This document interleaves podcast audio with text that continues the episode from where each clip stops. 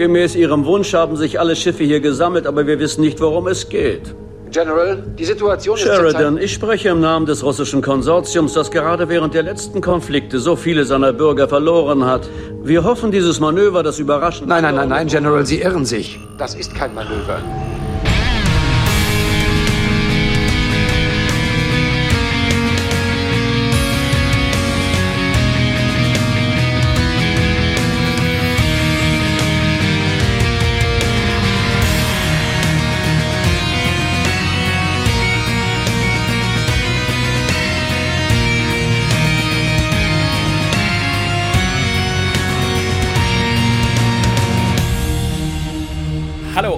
Herzlich willkommen zum Grauen Rat, dem deutschen Babylon 5 Podcast oder wie man mittlerweile fast sagen muss, dem deutschen Babylon 5 und Crusade Podcast.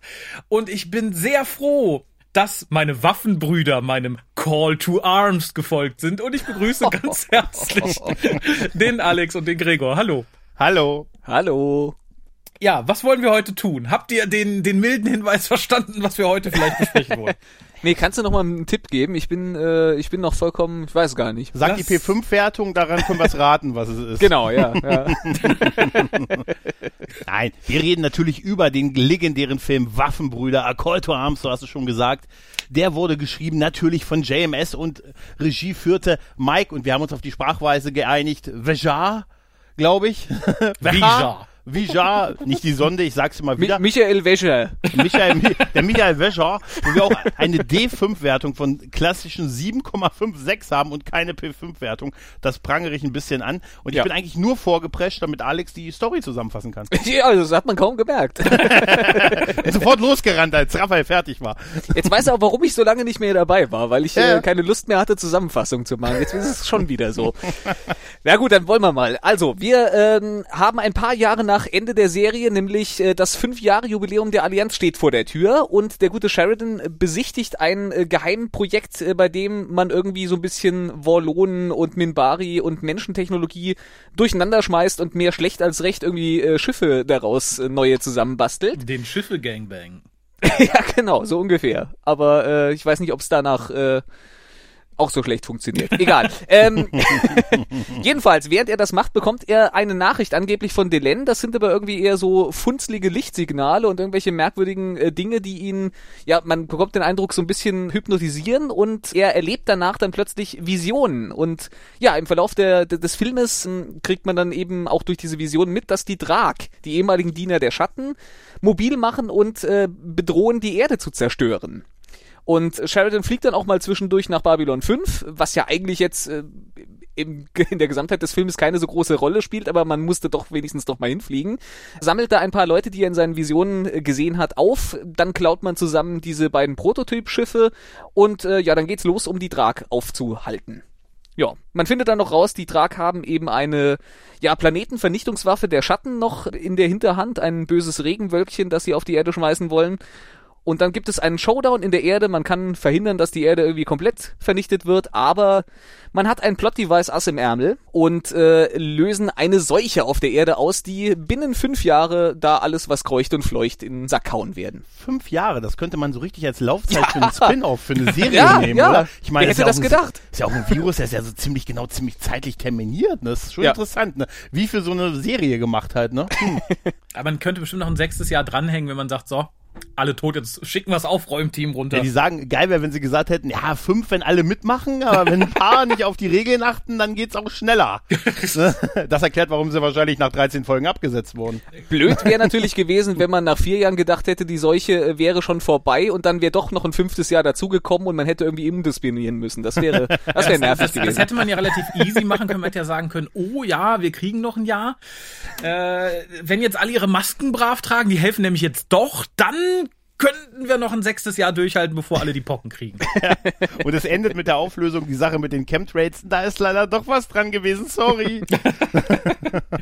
Ja, und es fängt an mit der schönen Nachrichtensendung, die uns sehr offensiv verkündet, es sind fünf Jahre her, seit die Allianz gegründet wurde und da kommen jetzt Feierlichkeiten, aber den Präsidenten hat lang niemand mehr gesehen. Genau, es gibt Spekulationen. Ist er auf Nahen oder hat er einfach nur eine Grippe? Was bedeutet, es gibt auch noch eine Grippe im 23. Jahrhundert. Ich sehe schwarz für uns, Leute. ja. Ja, und, und die Dragseuche ist überhaupt nicht schlimmer als die Grippe. Die sollen sich mal nicht so anstellen. Also Ja, ich habe ich hab das tatsächlich an einigen Teilen der Erdregierung gehört, dass sie sagen, die wären nicht schlimmer als eine Grippe. Ich sag's nur. ne? Bill Gates will Telegram. da nur, naja. Clark, hab- die Clark-Anhänger haben eine eigene Telegram-Gruppe und da habe ich gelesen, dass Ich habe gehört, die meisten Leute, die an der Tragseuche sterben, die hatten eh Vorerkrankungen. Die sterben ja auch nicht an, sondern mit der Dragseuche. Ja, d- das kommt dazu. Ja, ja. Da wird auch Schon- zu viel getestet. Ist schon ein verrückter, weil weil sie alle drüber reden, weißt du, deshalb wird da so ein Gewese drum gemacht. Ja, ne? und vor allem, je mehr getestet wird, desto mehr Dragseuche findet man ja. ja, Natürlich. der Film ist schon recht unrealistisch mit dem Ende, ne? Ja. Hm. Ja, aber kommen wir zurück zum Anfang. Was mir als erstes auffiel, und da bin ich tatsächlich relativ begeistert, da bin ich, wenn ich mir äh, JMS spricht im Lurkers Guide anschaue, auch so ein bisschen mit ihm auf einer Linie. Ich mag die Musik von Chen, ähm, äh, von Evan Chen, Chen Evan. Ähm, Evan egal. H. Ja. Chen. Genau. Genau. Die finde ich richtig gut. Allerdings, so im Lauf de, des ganzen Films, finde ich, wirkt sie sehr bedrückend. Also Ja. d- es ist genau. nichts Leichtherziges dabei, nichts Symphonisches. Ich finde es, wie gesagt, richtig gut. Mich erinnert es ein bisschen an, ähm, für die Leute, die Doctor Who kennen, während Sea Devils wurde auch mal so ein Experiment gemacht mit sehr Ja. stilisierter Musik. Das geht manchmal so ein bisschen in die Richtung und ich finde, es passt sehr, sehr gut zu der Stimmung des Films. Äh, kippt dann so an manchen Stellen, wo ich denke so, ja, hier hätte man vielleicht früher ausblenden sollen, die Musik. Ja. Aber insgesamt kann ich die Leute schon verstehen, die sagen, ah, ich finde traurig, dass hier Dingens nicht behalten wurde, Franke. Franke, Aber ja. ich finde sehr schön, dass neue Wege gegangen wurden und ich finde auch sehr schön, dass man hier damit angefangen hat.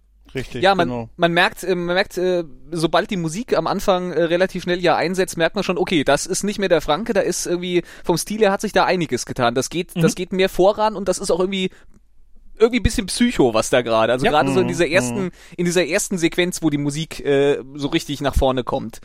Also da, äh, der Sea Devil-Vergleich ist, glaube ich, ganz schön, ja. Nur da war es dann halt doch ein bisschen extremer noch. Ja, durchaus. Unter Aber den Dingen, die wir sagen, die wir gut finden, ich finde auch den Look von Sheridan irgendwie ganz gut. Er Mhm, hat irgendwie, er hat irgendwie, ich weiß, er sah öfters schon mit dem Bart und dem grau milierten Haar und so, aber er hat irgendwie was, was Präsentiales, Ja, bevor er ich auch. verrückt wurde. Ja. Also- also, ne, es ist, ja. im, im Gegensatz zu, zu dem guten Herrn Garibaldi, möchte ich sagen, Ja. der sehr mopsig geworden ist in der Total, Zwischenzeit. obwohl das ja vor der fünften Staffel war. Ich habe mich auch gefragt, was da passiert ist. Also ich finde es sogar ganz gut, dass es theoretisch ja nach der fünften, also es spielt ja nach der fünften Staffel und Ja. man sieht halt, ihm geht's gut auf dem Mars. Ne? Da wird ab und zu auch das zweite Dessert dann geliefert und Ja, der dritte Hamburger gegessen, weil Cheffe kann ja einfach nachts nachordern. Ne? Er sagt es ja in diesem Gespräch halt, dass er sich so als eins der zehn größten Unternehmen auf dem Mars halt kommandiert und also befehligt oder führt und das ihm auch total gut gefallen würde. Das hätte er nie gedacht und so, aber dass er sehr glücklich damit ist. Und ja, es passt tatsächlich, optisch passt es gut da rein. Total, vor allem mit seinem ersten Befehl. Er sagt so, so, wir holen jetzt Sheridan ab. Macht schon mal Essen fertig, weil wenn der nicht hungrig ist, ich bin es. Ja, ja. ja, durchaus. Traube, Traube bitte. ja, Ja, und dann habe ich ein ganz großes Problem. Die beiden sitzen dann da ja gemütlich und essen. Garibaldi brieft ihn und uns, was gerade abgeht. Ne? Hier, wir haben den, den Schiffe-Gangbang und das geht ganz gut voran. Aber hier Drake, der Chef, der ist halt so ein bisschen unsicher und ein bisschen komisch. Und ich hatte ein ganz riesiges Problem mit der, mit der Aussage, na, wenn die anderen Rassen wüssten, was wir tun, die würden ganz schön ausrasten. Darum Ja, machen ja, wir es im Geheimen. ja, nicht nur das, nicht Ja. nur das, das wird ja noch schlimmer. Er sagt, dass viele Geld, das, das haben wir irgendwo im Haushalt versteckt, versteckt halt, ne? Das- heißt das, Moment, heißt das, die haben einen Schattenhaushalt? Nein, aber jetzt mal ohne Witz, was, was Ja. die da machen, ist hochgradig kriminell. Ja, Also, vor allem, jetzt und es mal ohne passt Witz. so gut zur Machtergreifung der Allianz damals, wo die schon sagten Ja. so, ihr müsst euch uns nicht anschließen, aber ihr könnt. Guckt nach oben, da kommen die Kampfkreuzer. und das war so ein bisschen so, ja, die anderen Rassen, die würden sich voll aufregen, aber jetzt haben wir die Massenvernichtungswaffe. Ja, offensichtlich, die, die dicke Bertha. Ne? Also, ja, und dann auch noch der, dicke Hinweis mit. Ja, das ist auch der Hinweis, ja, wir fliegen jetzt mit dem White Star Schiff hin, die würden uns eben, uns würde eh keiner einholen, nicht so schnell wie ein White Star Schiff, was natürlich dann gleich mit dem, mit dem kleinen Schiff boykottiert wird, was hinterher fliegt und wo wir halt Auftritt äh, Galen, äh, die Technomagier halt wiedersehen. Muss ich übrigens gleich sagen, ich bin kein großer Freund der Technomagier. Nee, ich, ich auch nicht und vor allem nicht, wie sie hier dargestellt werden. Technomagier schön und gut, sich dann gemütlich ums Lagerfeuer zu kuscheln, finde ich, ist Ja. so eine andere Sache. Ich finde aber tatsächlich Galen ganz interessant und Ja. ich finde auch von den Leuten, die hier neu sind, ist es die gelungenste Vorstellung. Alles andere wirkt sehr Ja. gezwungen, dass man hier salopp dann sagt so, ja, Galen ist ein Troublemaker und ähm, die anderen haben halt ein Problem mit ihm. Das fand ich relativ gut, weil kurz und knapp, das war nicht so ganz, da hat man mir nicht ganz so die ganze Vita vor die Füße gekotzt. Das fand ich ganz gut. Aber Ähm, dafür ja. war es mir persönlich dann an der Stelle ein bisschen zu sehr ominöses Geschwafel, Geschwurbel, was da abgespult Ja. wurde, ohne dass irgendwie vernünftig irgendwas ausgesagt wurde. Ganz ehrlich, wenn, wenn diese ganze Technomagier, sie ähm, Ja. nutzen moderne Technologien, um zu wirken, dass sie zau um zu, quasi der Welt vorzugaukeln, dass sie zaubern können. Aber da das ja alle wissen, da das ja alle wissen, das wäre so wie wenn ich permanent in Meetings sitze und den Leuten einen Kartentrick vorführen möchte und so. Ne? Zieh eine, lieber. Das macht so gar keinen Sinn, wenn es eh alle wissen, dass es nur entweder es ist Technik oder es ist wirklich Magie. Und es ist ja nun mal Technik, die das vorgaukelt. Was soll das bringen, wenn es eh alle wissen? Weißt du? Ähm, Also- ich habe da auch bei dem Stil immer so was Mystisches rein interpretiert, dass sie halt sagen, okay, so wie sich Magier Magie bedienen, haben wir halt Technik, die wir auch in so einem ich möchte jetzt nicht sagen, einem Aluhut-Jargon benutzen, aber halt so in die Richtung ein bisschen. Ja. Aber ich gebe Gregor vollkommen recht, das ist natürlich so ein bisschen, als wenn man sagt, so, äh, hier, Chef, vertrau mir, ich kann zaubern, darum reiß ich hier die Firmenpolitik total raus. Guck, ich kann Ja. eine Münze aus meinem Ohr ziehen. Das ist so, mhm, ja. Ich kann eine Nachricht schneller als jedes Pferd in ein anderes Bundesland vermitteln. weißt du? Weißt du, ja, auch, ich weiß nicht, auch, dass die auch untereinander dieses mysterisch, äh, mysterische Gequatsche weiter durchziehen, hat mich so ein bisschen, weißt du, so, ne, so, hey, du, folge diesem Weg. Und da wir es dir nicht leicht machen, wird dieser Weg ein umschlungener Weg in die Dunkelheit, in den Nebel da hinten sein. Es ist ein langer Weg. Aber sind ist nicht der alle Weg Wege das lang? Ziel. Da denke ich mir schon, in der Zeit wäre ich schon, ja, komm, ich hätte schon geschoben von hinten, weißt du? Ich fand aber tatsächlich Galens Antwort, dass dann der Raum sehr groß sein muss, wenn da alle Leute drin sind, denen gegenüber er sich verantworten muss. ja, das Ja. war das Ja. war ganz nett, ja. Aber Ja. ansonsten ist es natürlich schwurbliger Mist. Also ich Ja. finde, es passt natürlich irgendwie zu diesem Visionengedönse und so. Aber auch da hätte einfach ein Telegramm geschickt, ein verschlüsseltes. Die haben ja die Technik. Ja, Dann wären wir, glaube ich, schneller vorangekommen. das glaube ich auch, ja. Ähm, schön fand ich dann, wir fliegen dann ja zum, zum Gangbang-Geschehen und schauen uns die neuen Schiffe an. Und wir sehen das erste Mal die Excalibur und die Victory. Victory, Victory, genau. Und ich finde tatsächlich, dass diese Sequenz am Anfang, wo man die Excalibur das erste Mal sieht und so entlang fährt, das sieht so ein bisschen aus wie die günstig eingekaufte Version des, der Fahrt um die Enterprise aus Star Trek 1 und 2. Schneller, Wo ich dachte, schneller. Das ja, hat ja. jemand gesehen und gesagt, und vermutlich JMS, das möchte ich so haben. Genauso. Ja, ja. Da haben wir kein Geld für. Dann mach es schneller. Mach Das es ist so. ja, ja, es, es soll genauso wirken, nur halt schneller mit, weil man nicht das Geld hat, es ne, länger zu zeigen. Aber ja. es, ich glaube auch, dass es eindeutig davon inspiriert ist halt, ne? Ja. Genau, Ähm, und an Bord, an Bord lernen wir ja, äh, lernen wir ja Drake kennen. Und wer hätte je gedacht, um das vorwegzunehmen, dass Drake für die Drag arbeitet? Also, ganz ehrlich, ganz ehrlich, ich hätte mir, allein schon aus dem Grund hätte ich mir einen anderen genommen. Aber nein, das ist egal. ich will für euch arbeiten. Nein, der Name ist uns zu ja, der verdächtig. ist halt, der wird, der wird wir halt so nehmen. als, als ein bisschen ein vorsichtiger Beamter gezeigt, der halt nie glücklich und nie fertig ist und alles muss nach Vorschrift gehen. Dafür wird er geschweißt wie die Wilden im Hintergrund, wenn man da durchläuft. Aus Arbeitsschutzgründen ein Albtraum. Äh, der Typ hat mich ja so, so vom Typen her hat er mich direkt an, an äh, zwei Dinge erinnert und auch von dem, was so jetzt Mhm. so passiert. Also zum einen hat er mich erinnert an äh, Star Trek Generations, an den unfähigen Captain der, der Enterprise, wo, wo Kirk zur Einweihung äh, da Captain ist. Harryman. Genau, Mhm. Ja. Captain Harryman, genau. An den hat er mich so ein bisschen, auch von dem, was jetzt noch so im, im, im Folge der nächsten Szenen passiert, äh, hat's mich ein bisschen daran erinnert. Und Mhm. so vom anderen, vom, vom Typ her erinnert er mich total so an diese äh, Speichellecker Unteroffiziere in den Star Wars Filmen, die immer so die, die, die so in der zweiten, dritten Riege auf den Sternenzerstörern so rumstehen Mhm. Ja, ja. und Befehle annehmen. Irgendwie so ein Typ ist das. die halt Angst haben, dass Vader ihnen gleich die Luft abdrückt, wenn Ganz sie genau. nicht, äh, genau, ja. Ja. Ich finde aber generell, wo du es gerade ansprichst in Bezug auf Star Trek nochmal, Ja. ich finde dafür, dass sich Babylon 5 ja immer gerne davon abgesetzt hat und auch von Fans immer hochgehalten wird, na, ist ja ganz anders als Star Trek, biedert man sich hier sehr an in vielen Sachen. Also ich finde zum einen natürlich diese Fahrt, zum anderen das ganze Design, auch der Brücke, die halt für mich sehr nach billiger Defiant aussah. Ja. Allein durch den Aufbau, durch die Farbgebung und so weiter und so fort. Und das kommt an noch so zwei, drei Stellen raus, die ich bestimmt später noch erwähnen würde. Aber hier dachte ich mir erstmal, als er dann so verkauft, ja, wir haben hier uns ein neues Design ausgesucht. Ich so, ja, habt ihr bei Deep Space Nine gesehen, ne? Ist schön. Nein, das ist U-Boot, das sagt er doch. Ja, das finde ich tatsächlich ein bisschen schade. Gut gelungen fand ich allerdings, dass man ähm, den guten Drake noch kurz charakterisiert, indem man sagt, der kommt vom Mars und die haben halt generell weniger Chance. Wir haben die Chance gegeben. Ich fand schön, weil das auch wieder so ein bisschen Background ist, was so die Erde-Mars-Beziehung angeht. Ja, stimmt. Wird ja auch noch irgendwie äh, im weiteren Vo Verlauf der, der Folge, wollte ich schon sagen, des Filmes mhm. noch thematisiert. Was ich ein bisschen, äh, einfach nur vom Hintergrundgeschehen ein bisschen äh, irritierend fand, war, dass man jetzt unbedingt noch zeigen musste, okay, hier wird noch gearbeitet, indem man hinten irgendwie einer mit einer wildfunkensprühenden äh, äh, Schweißmaschine irgendwie noch, noch an der Decke rum, rumarbeiten lässt. Das fand ich so ein bisschen, das war so ein bisschen in your face. Wir müssen jetzt irgendwie dem, dem Zuschauer mhm. klar machen, okay, hier finden noch Arbeiten statt. Zumal das Set ja sehr aus Holz aussieht, da dachte ich, oh ja. Gott, gleich ja. ist sie weg. Richtig. Generell finde ich sehr dilettantisch. Also ich kann verstehen, so Sachen wie, ja, hier, das, die, die, die, die, die Gravity Plating, die ist noch nicht bei 1G komplett, aber Garibaldi hat gesagt, so, wir erklären das für siegreich abgeschlossen. Das fand ja. ich noch ganz interessant.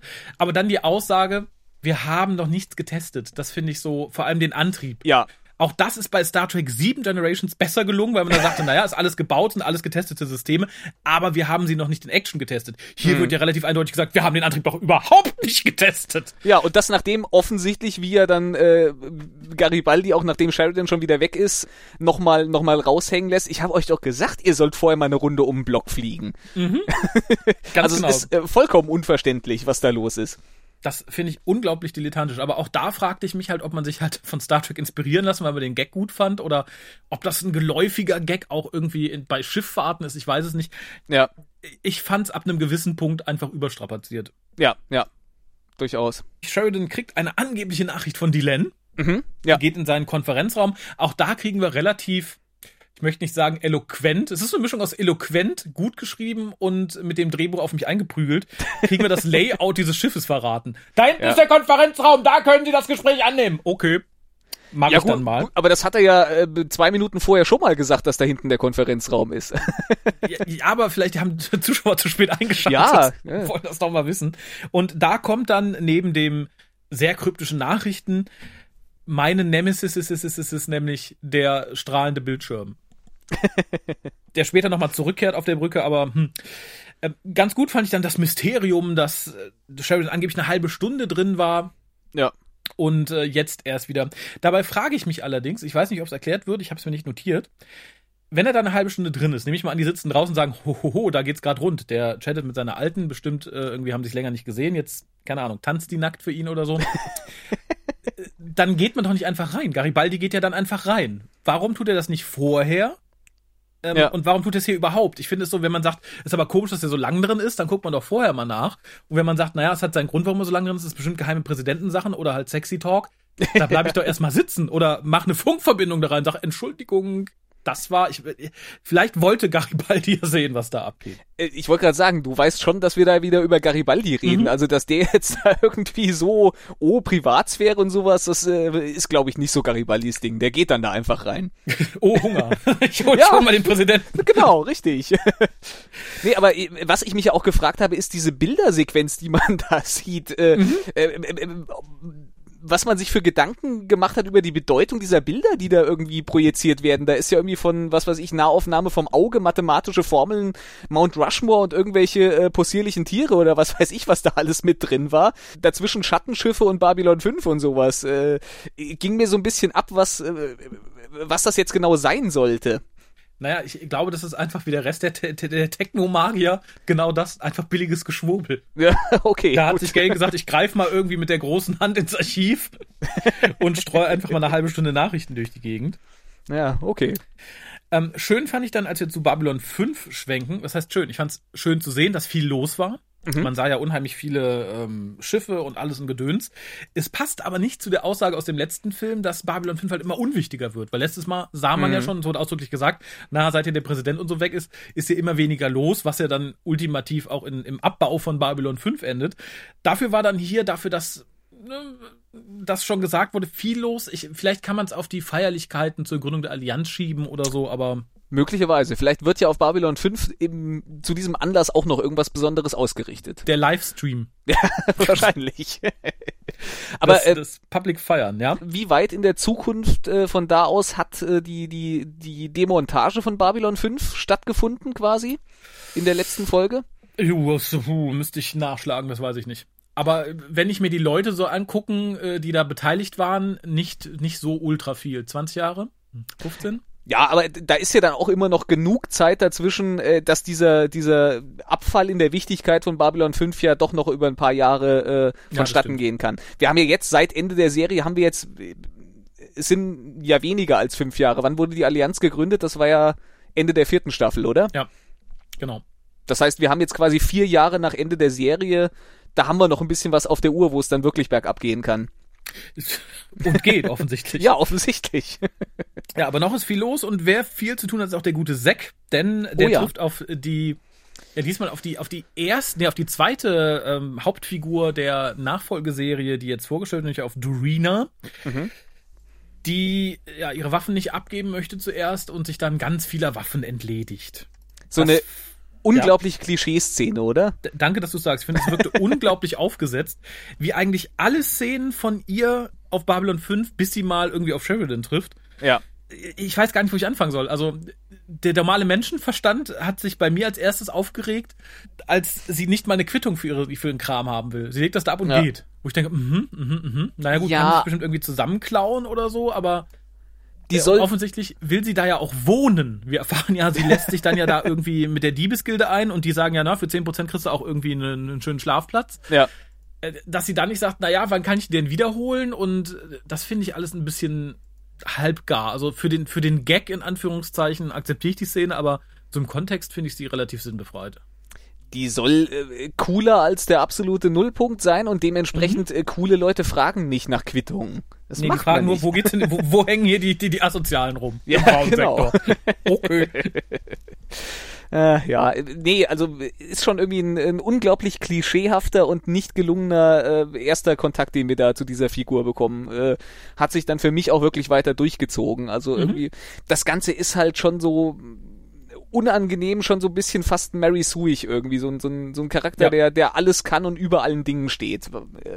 Aber auch nur dann, wenn das Drehbuch es erfordert. Das Ja, natürlich, irgendwie Noch, äh, ziemlich krass. Äh, dann kommen wir zur nächsten Plot-Device, nämlich Sheridans äh, Traum-Vision. ja. die von der CGI am Anfang, also wo man auf diesen Planeten sieht, der zerstört ist. Im ersten Moment dachte ich, ja, sieht ja recht effektiv aus.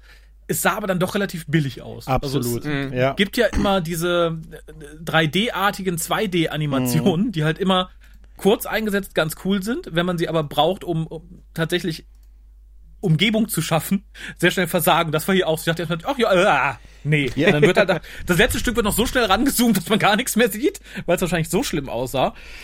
Ja, und da trifft er auf Galen. Je länger die Szene läuft, desto schlechter sehen die Effekte aus. Das Ja. ist das Problem, ja. Tatsächlich. Ja, genau. Nicht nur, nicht nur die Effekte, sondern sogar auch die Kulissen, finde ich. Also auch die, die äh, haben äh, der Nahaufnahme nicht unbedingt so richtig standgehalten. Richtig, ich ja. fand tatsächlich hier ging es noch, als er mit, mit Galen spricht. Wir haben später die Szene, wo sie dann da den, den Drasi finden. Und da Ja, sah stimmt. das schon aus wie Star Trek Classic. Ja, Ja. ja. es sah aus Also- wie TNG erste Staffel tatsächlich. Ja, ja, das oder wie die, kennt ihr immer noch die, diese Next Generation Folge, die zum Jubiläum gemacht wurde, wo sich alle Völker mit dem ersten Urvolk auf dem Pappplaneten Ja, treffen. ja, ja, genau. Ja, ja, ja, ja, ja. Genau, genau, Ja. genau so war's. Das Gespräch selber fand ich eigentlich gar nicht so schlecht und auch so das Aufsetzen des Plots fand ich gar nicht so schlecht, weil er nicht doof ist, dass man uns aber dann wie Sheridan auch einfach da hinsetzt und sagt, komm, Onkel Galen, erzählt euch jetzt was. das fand ich ein bisschen schwierig. Ja, ja. Also das, zumal da, er immer noch versucht, so die Waage zu halten zwischen, ich bin ja eigentlich ein Technomagier und darum will ich schwurbelig mysteriös klingen, aber ich will auch Wissen vermitteln. Äh, Und auch da hätte mal irgendwie ein Wort Tacheles irgendwie mehr geholfen. Da wäre Sheridan, glaube ich, schlauer aufgewacht. Zumal das ja nicht zu dem Plan gehören kann, weil er sagt ja später, du darfst mit niemandem drüber reden, ich weiß nicht, wo die Maulwürfe sind, bla bla bla bla, bla verstehe ich. Aber er kann doch hier in dieser Vision Ja, mit ihm Tacheles richtig. reden. Es ist ja nicht so, dass er Richtig. sagt, oh, da steht jetzt der, der, keine Ahnung, der, der, der Drag hinterm, Rau- äh, hinterm Felsen hört zu. Ja, vielleicht hat er Angst, dass, Style over Substance. ja, ja, oder, hat, Ja, oder hat total. Angst, dass Sheridan jemand ist, der im Schlaf redet, weißt du? Ja, allerdings alles sehr spannend. Also auch als dann die, die, die Angreifer, die An Angreifer, die hier noch nicht benannt sind, wiederkommen und sagt, ah, wir müssen hier mal die Verbindung äh, unterbrechen und ich bin wieder weg, fand ich alles ganz gut. Dass man dann den Namen des Planeten in Stein gemeißelt unter wegwehendem Sand sieht, erschließt sich mir Was nicht. Sollte das- wir auf der Erde vielleicht auch öfter einführen an wichtigen Orten. Was das Erde. kostet. Datron 7. aber, aber sehr, sehr hübsch und sehr Ja. äh, fachmännisch äh, sind diese Schriftzeichen da. Schön gerade, die sind, äh, Und vor allem sehr schön arabische Schriftzeichen. Ja, ja, natürlich. Was auch sonst. Ja, natürlich. Westliche Naja. Hemisphäre ist beste Hemisphäre. Ja, ist bei uns auch so. Es ist aber eine, eine Vision für Sheridan. Es ist Ja, doch jetzt klar. albern, würde man ihm da jetzt Schriftzeichen zeigen, die er nicht erkennen kann. steht denn? Naja, ich, ich, Galen labert auch eine Menge, die Sachen, auch die, die. Sheridan nicht versteht. Äh, Dann haben wir den ersten Testflug.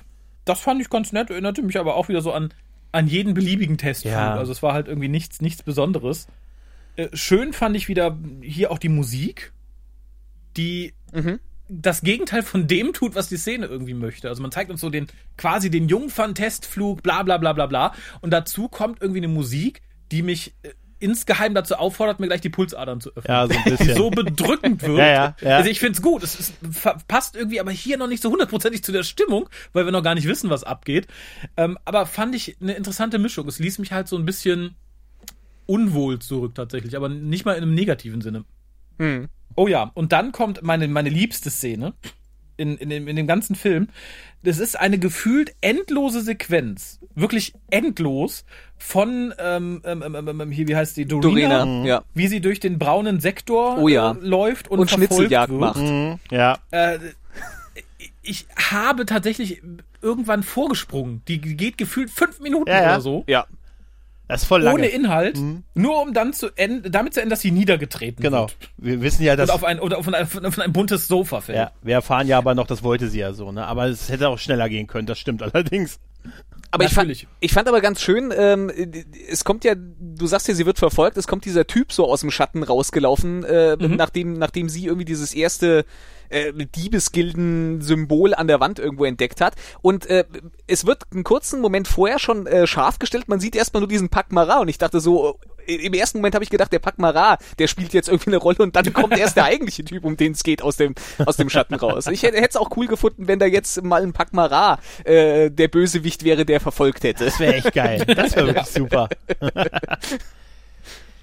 Naja, auf jeden Fall wird sie dann ja gefangen genommen, äh, mit Handschellen versehen und in die Mitte schön aufs Podest gestellt, ne? Wo, äh, Na, äh, erstmal hat sie eine Vision, ne? ja, aber gut, stimmt ja. Das, das tue ich jetzt so ab, ist eigentlich dasselbe. Was Ja. Das ist, äh, das ist ihr Plot-Device dafür, dass äh, sie dann los muss äh, und ihren Teil zur Mission beiträgt. Ne? Ja. Ja. vor allem ist es so, sie steht auf demselben Planeten, Genau. auf dem Sheridan stand. Es wird uns aber als ihr Planet verkauft. Ja. Offensichtlich sehen alle zerstörten Planeten gleich Ja, aus. kennst du einen, kennst du alle. Ne? Und diesmal tauchen dann das erste Mal die Drag, beziehungsweise ein Drag auf, nämlich in dem Fall der gute Sebastian Schrägstrich Lorian. Wayne Alexander. Genau. Und ja, damit haben wir dann auch schon quasi alles abgehakt, was so ihre Motivation ausmacht, nach Babylon 5 zu gehen. Ich will Sheridan töten, weil die Vision sagt mir, das bl- blieb uns gegenüber noch offen, dass er ein getarnter Drag ist, der die Welt zerstören will. Richtig. Oder meine Welt zerstört hat. Ja. Das ist so. mm. Und äh, ja, Galen gibt dir noch einen tollen äh, Tipp, der später noch ganz wichtig wird. Nämlich äh, hier, äh, achte drauf, worauf du zielst, bla bla bla, du hast nur eine Chance. Ja. Mhm. Genau. Ähm, ja, und dann steht sie, wie Gregor sagt, in Handschellen im Kreis der anderen Diebe, gegenüber dem Herrn, der sie auch niedergetreten hat, dem offensichtlich selbst der dunkle Ort in, äh, im braunen Sektor viel zu hell ist. Also it's never too dark to be cool. Ja, ja. Das lebt er komplett. Schon vorhin zu, Ähm, Absolut. Ich gesagt. frage mich dann nur tatsächlich, Ja. wie klischeehaft es noch werden kann, weil sie reißt dann im Laufe des Gesprächs ihre Ketten von sich Ja, ja. und sagt, sie wollte ja alles so.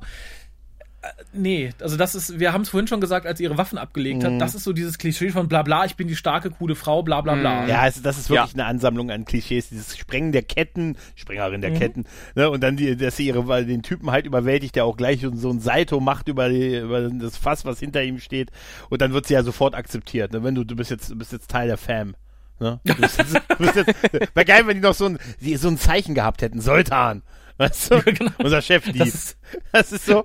Ja, wenn du hier bist, Das ist, der- das ist der Diebesgruß, den musst du jetzt der lernen. Liebesgruß ist. So eine Einsteckbewegung, weißt du? So eine, Äh, Da frage ich mich allerdings, ja, Ja, mich, mich hat's nur an der Stelle irritiert, dass man da irgendwie ja offenbar jetzt wirklich die komplette Diebesgilde scheinbar Ja. äh, in einen Raum gesteckt hat, Ja, äh, um, um äh, da jemanden, äh, dem man jetzt nicht wirklich vertraut, äh, irgendwie was weiß ich, äh, mit dem ein paar Worte zu wechseln. Ich weiß nicht, ob das so eine so eine furchtbar kluges äh, Vorgehen ist für so eine Geheimgesellschaft.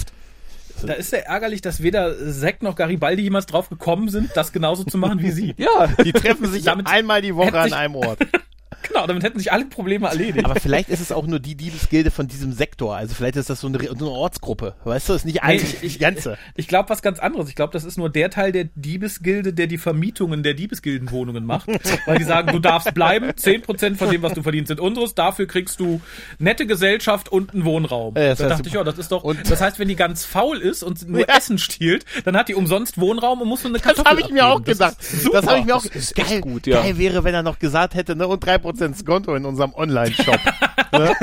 Also, Ich, ich frage mich tatsächlich, ob die sich irgendwann ärgern, dass sie keinen Anwalt mit diesen Regeln beauftragt haben. Weil früher oder später wird es doch ausgehebelt. Ja. Ich muss nichts liefern, es reicht, wenn ihr was kriegt von dem, was ich liefere. Ich habe kein Ziel, was ich. Super eigentlich. Also, So, ich bin satt. Hier ist noch eine Kartoffel. das Vielen ist, Dank. du meinst ein Plädoyer gegen, gegen bedingungsloses Grundeinkommen. Im Prinzip. Total.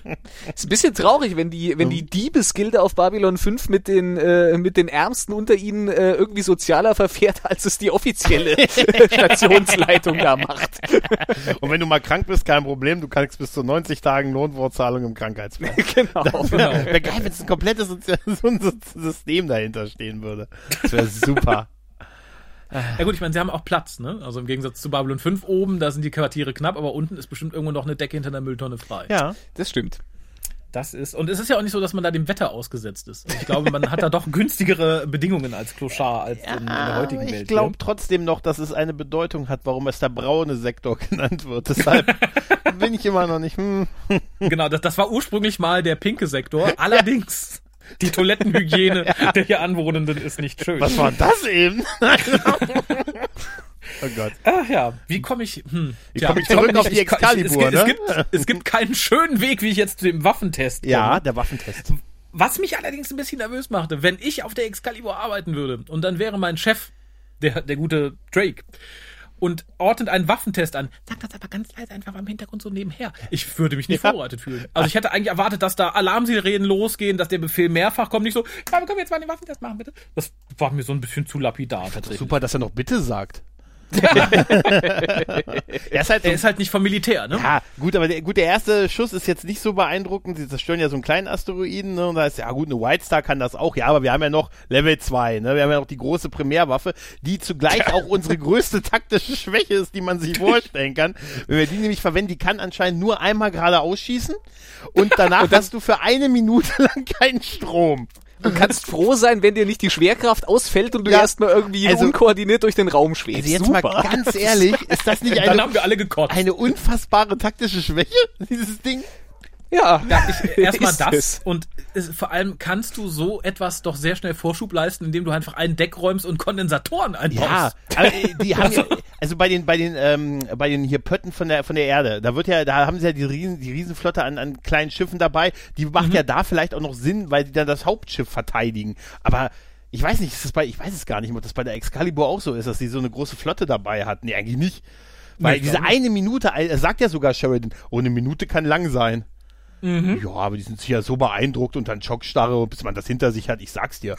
ja, aber das ist ja auch nur einmal, aber spätestens, wenn du es das zweite Mal bei denen machst, sind sie. Ja, und vor allem, ne, dann hast du halt irgendwie einen doofen Mann am Zielfernrohr. Er hat verfehlt. Ja, die, Die Feinde gucken uns an. Und jetzt? geht ja nur geradeaus offensichtlich. Ausweichmanöver. Ja. Scheiße, damit hat keiner gerechnet. Die haben ein Ja, auch da finde ich tatsächlich, ist es halt super unpraktisch für so eine Waffe, Ja. dass du die nur geradeaus. Gut, man kann sagen, okay, größte, größte, größtes Notfallding.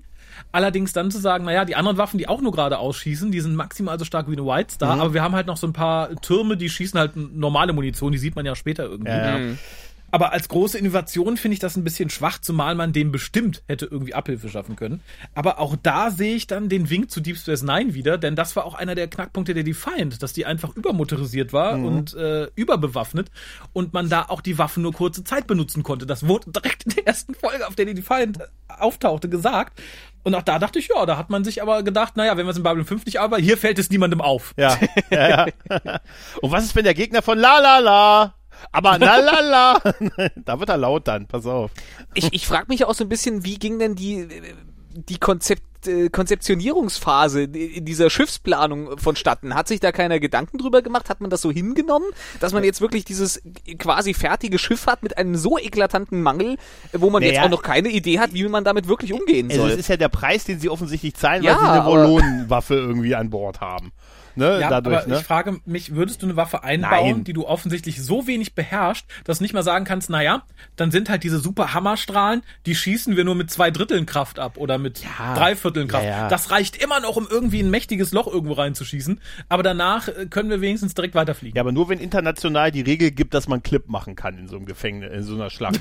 Kurz Pause, Pause, Timeout. Also ich Ja, sag mal so, das macht keinen äh, Sinn. Ich hätte es zumindest vielleicht schon mal vorher Bedenken kommuniziert in dieser Richtung, äh, bevor irgendwie der Chef zur Endabnahme kommt. Das ist ja ein riesiger Mangel, den ich da merke. Nein, nein, wir können nur 30 Tage Ke- ke- reklamieren. Kennt ihr dieses Meme, wo Leute um einen Tisch sitzen, beraten, machen Vorschläge, einer Ja, fliegt dann raus, der den vernünftigen. Vorschlag macht? Ist vermutlich so. Wie bauen wir denn das Schiff?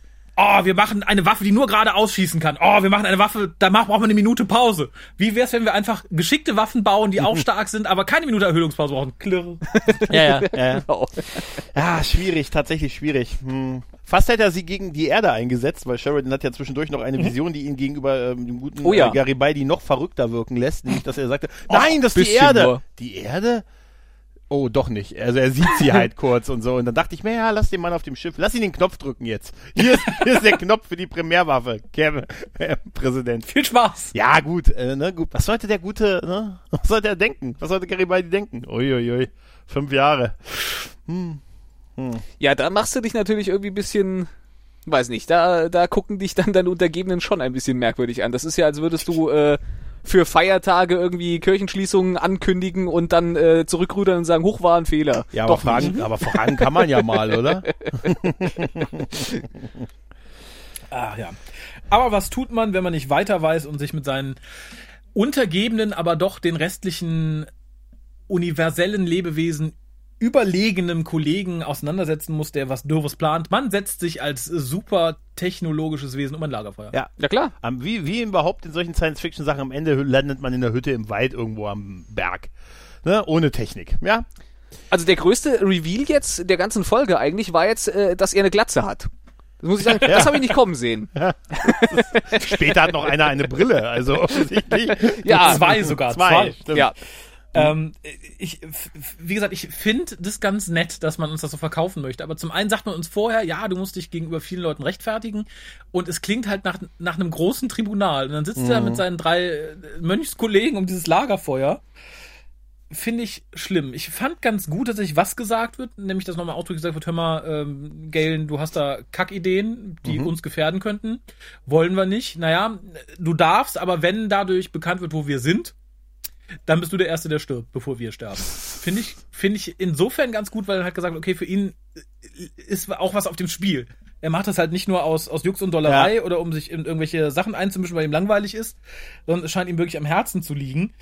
Und das erkennt man auch so im Gespräch mit, mit Sheridan später wieder. Also er lässt dann natürlich auch so ein paar Weisheiten fallen wie, ja, Angst macht weise Männer zu Idioten und bla bla bla. Und dann wird uns natürlich nochmal gesagt, also wir wussten es jetzt vorher, aber ich glaube, viele hatten jetzt nicht mehr so auf dem Schirm, wer diese Leute sind. Nennen Sharon sagt, ich kenne sie. Sie sind Technomagier. Sie sind damals einfach abgehauen.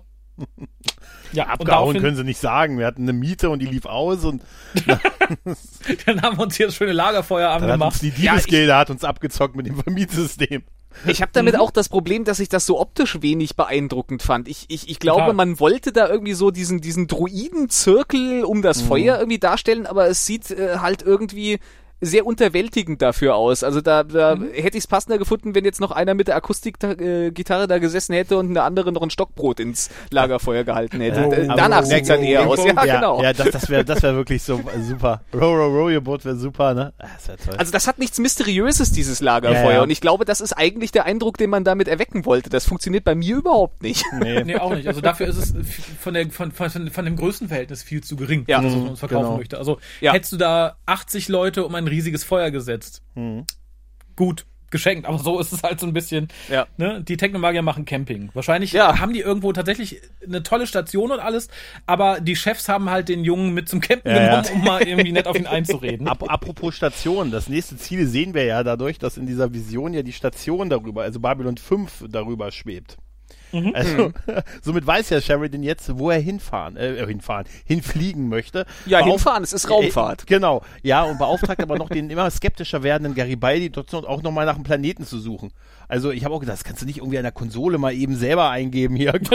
Geitron 7. Hier, such mir mal nach Folgen, habe ich noch nie gehört. Da fand ich ihn übrigens witzig, dass er sagte, hier kannst du mal Informationen suchen nach dem Planeten Geitron 7, habe ich noch nie was von gehört. Deshalb Okay. ja, sollst du ja recherchieren. das ist Ah, das war super. Auch wie, wie Garibaldi, äh, Garibaldi rausgeht und sagt, ja, mal kurz Verbindung hier zu Lockley, ja. ja schreib hier Code 17, der Olle ist verrückt geworden. Sie weiß dann schon Bescheid.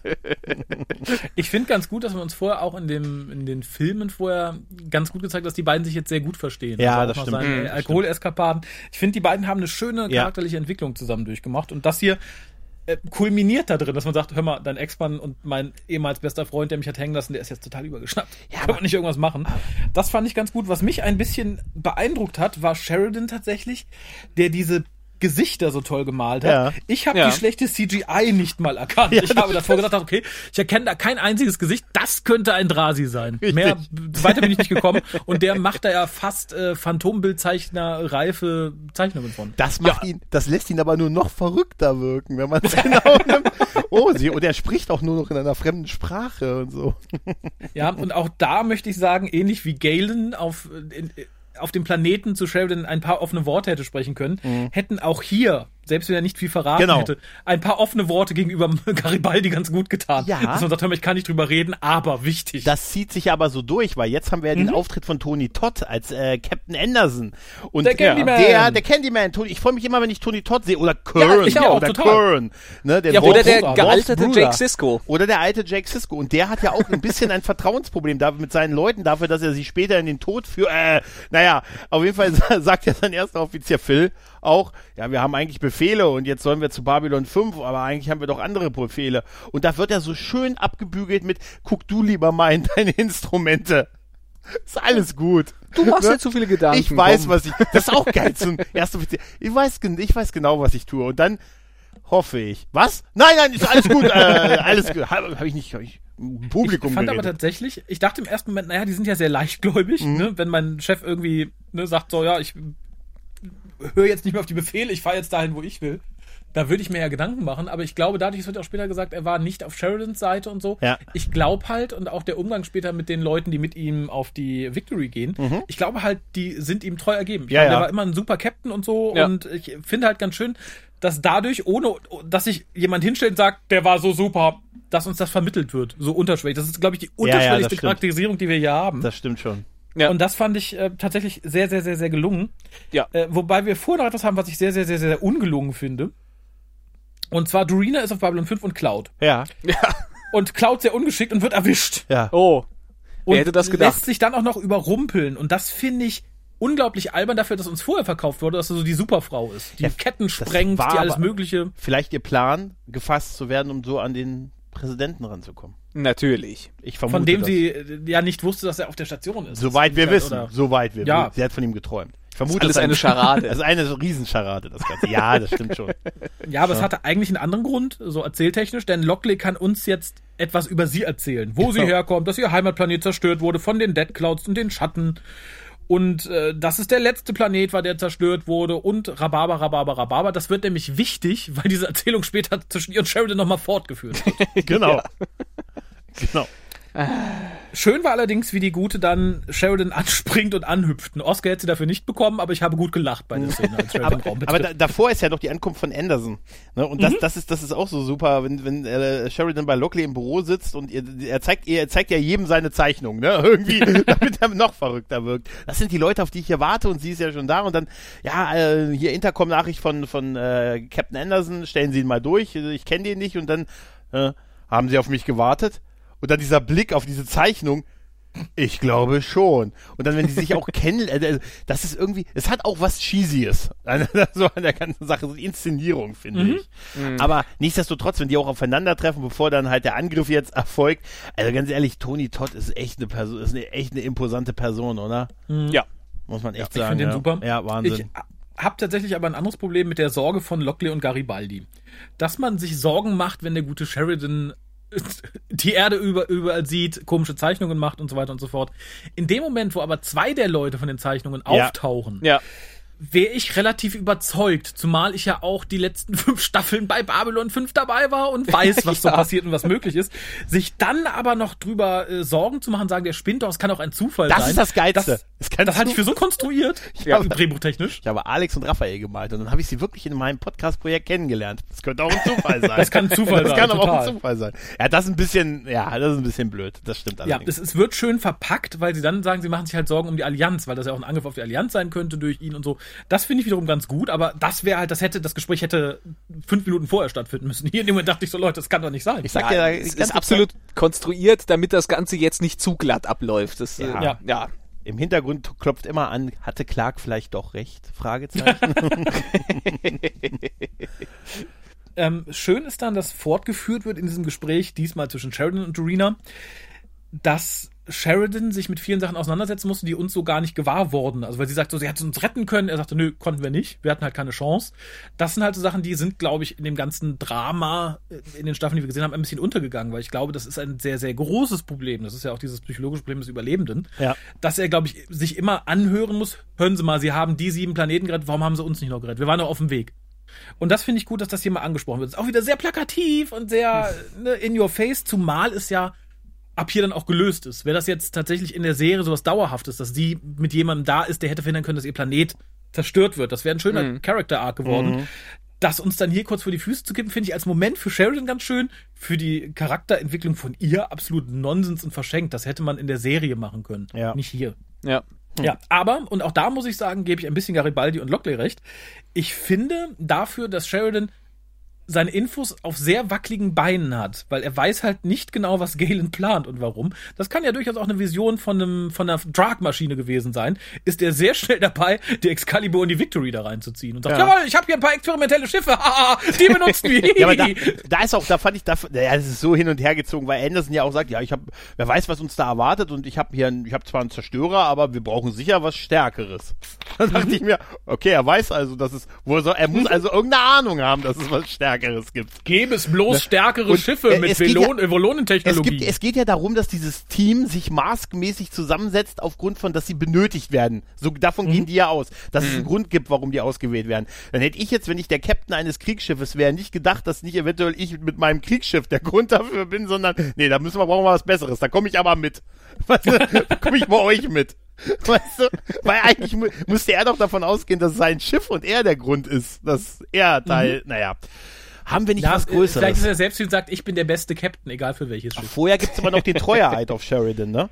Weil er sagt ihm ja, ne, er hat, war auf der anderen Seite im Krieg, aber er möchte einmal auf der Gewinnerseite stehen. Und ich, haben sie auch mit ihren Männern drüber geredet? Über, ja klar, mit jedem. Monatsgespräch. einmal, einmal Reihe rum, jeder 30 Minuten, Gefühle. Und da haben wir drüber geredet und wir sind alle auf ihrer Seite, sagt er. Aber darum konnten wir halt auch, als es das erste Mal darum ging, auf ihre Seite zu gehen, nicht handeln, weil wir halt erst drei Wochen beratschlagt haben. Das ist auch super. Das dauert, bis man hier durch ist. Ich sag's Ihnen, ein Riesendrama. Im Übrigen, wer hat gesehen, was Lockley trinkt? Äh, Schnappes. Nein. Nee, Schwipschwab. tatsächlich. Echt? Schwipschwab, ja. Oder, oder eine Mische ähm, ähnlicher Zusammensetzung.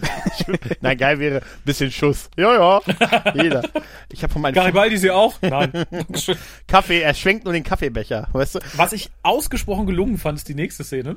In der dann äh, sie versucht, Sheridan zu erreichen, Ja. der ist nicht da und Ob sagt dann, nee, nee, der ist nicht da, wir haben nichts von ihm, er ist nicht zur Arbeit erschienen, aber der macht jenes und dieses. Woher wissen Sie das? Ja, aus seiner Nachricht. Ja, er hat- und dann quasi die Videoanrufbeantworter Ja, nein, nein, von nein. Sheridan. Ich fand das so großartig. ist- Vor allem sein Lächeln dabei. Hallo, ich kann im Moment nicht. Er braucht ich bin eine unterwegs. Sekunde. Es ist so, wie du wartest, bis die, Au- du das Licht siehst, dass die Aufnahme Mhm. beginnt. Und das ist eigentlich so eine Videoabwesenheitsnotiz, die er da anhat.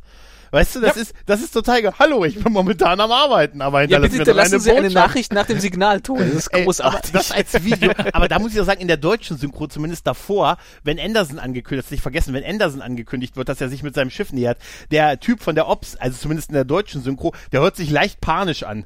Da ist ein Erdzerstörer auf dem Weg zu uns. Dieser, ja, mein ist Gott, der hat doch Kriegstrauma. Lass Ja, den aber Mann doch. Da dachte ich mir, wäre das nicht ein super Gag in so einer Sci-Fi-Serie, wenn du so einen total hysterischen Kommunikationsoffizier hast? Da ist ein Erdzerstörer auf dem Weg hier. Aber den erwarten wir doch. Oh. Alarm gelb Warum? ist rot, alles. Nee, aber das, also die Abwesenheits-, die Videoabwesenheitsnotiz ist total Gold.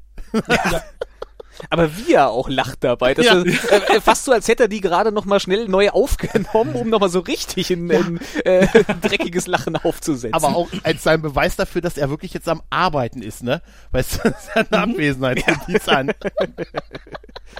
Also super. Gut ist auch, was heißt gut? Ich, ich finde, sein Plan in allen Ehren, äh, Drake anzurufen und sagen, hören Sie mal, da gibt's ein Sicherheitsleck, darum hören Sie nur auf das, was ich sage. Es können Falschmeldungen kommen. Ja. Da käme ich vielleicht als erstes auf die Idee, mal zu fragen, ob nicht die erste Meldung schon eine Falschmeldung war. Ach. Und würde mich irgendwie rückversichern. Ja. Aber der gute Drake sieht es nicht ein. Wie so ein ordentlicher Beamter halt dann. Ne? Jawohl. Befehl geht. Ich, ich habe ja. den Captain doch gesehen. Ja, ja, und er kommt ja dann gleich mit seiner, mit der halben Crew halt äh, des Schiffes von Anderson an Bord und das ist ja dazu da, die, die, ja, die Kommandoposition in, bei der, äh, bei der Victory zu übernehmen. Ne? Die teilen Die sich Szene ja auf. fand ich ne? übrigens total Ja, großartig, ja. als er der erscheint, ihm die Hände gibt und sagt so, das ist äh, Captain Anderson, der guckt sich die Tour mit an und er sagt so ganz, ja, aber der hat doch keine, der hat doch, der ist, der, der, he's not cleared. Sie können da nicht Und er hat rein- ein paar Freunde mitgebracht. Ja, sie können da so nicht rein. Doch, großartig. doch, das können sie. Doch, das können sie. Das ist super. Was dann allerdings affig wird, wer, ist, als sie starten wollen, die Klammern noch nicht los sind und er sie weglasern lässt. Also er die Waffe bedient, um sich irgendwie aus dieser Bucht zu befreien. Da dachte ich mir, okay, Das ist auch cheesy. ja, das hätte einfach auch zu einer Explosion vielleicht der ganzen, weißt du? Das wäre war's. lustig. Excalibur ist zerstört. der Präsident ist tot. Victory, Er der, Na. Victory, der Name verpflichtet. Nein, aber das fand ich ein bisschen jetzt too much, um ihn ein bisschen jetzt extrem cool wirken zu lassen halt. Ne? Ja. Und wir haben wieder einen Wink in Richtung Star Trek, denn wir haben nicht mehr die Babylon 5 typischen Bedienelemente, sondern wir haben jetzt auch diese, die glatten äh, Sensoroberflächen. Ja, ja? Allerdings auch hier sehr günstig produziert, indem man einfach einen Farbausdruck genommen hat, den unter eine Folie gelegt. Das sieht so furchtbar billig aus. Total so.